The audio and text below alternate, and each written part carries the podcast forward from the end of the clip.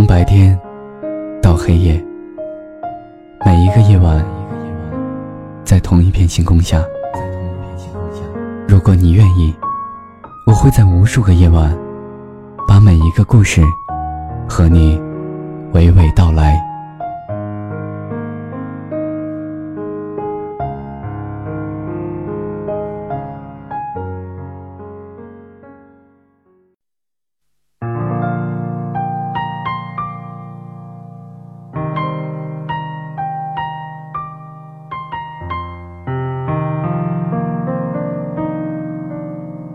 Hello，大家好，欢迎收听 Star Radio，我是 Seven。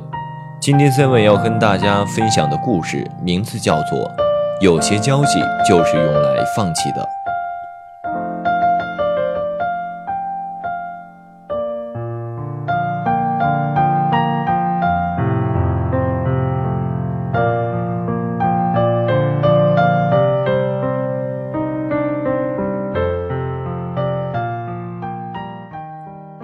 香港词人林夕曾在歌曲《明年今日》这样写道：“在有生的瞬间能遇到你，竟花光所有的运气。”对这句歌词一直很有感触。原来所有的相遇都是那么美好，那么处心积虑。原来我遇见你并非偶然，竟是我花费了所有运气的结果。《红楼梦》中宝黛初会的情景，黛玉见宝玉便吃一大惊，心下想到：好生奇怪，倒像在哪里见过一般，何等眼熟到如此？宝玉看罢也笑道：“这个妹妹我曾见过的。”大家应该都有这种体验吧？遇见一个人，就好像之前是在哪里见过的，一见如故。似乎从一开始，双方都认为这天准备了良久，只是在碰巧这一天达到了相见的默契。你很快发现跟他说话一点儿也不吃力，你说什么他都能秒懂，他说什么你也一点就通。渐渐的，甚至一个手势、一个眼神的试探，便能沟通全部的信息。在交友中。也时常有这种感受，有些好朋友明明只认识一天，却感觉相识好几个世纪，相互之间仿佛有了化学反应，只是在一天那么刚好，化学公式画上了中间的等号。人与人之间是有磁场的，因为磁场相当，所以才能相互吸引。我们和他们频道相等，臭味相投。难过时互道郁闷的苦水，开心时分享两倍的快乐。我们喜欢待在一起，结伴旅行，招摇过市，彻夜长谈，把酒言欢，做什么都行。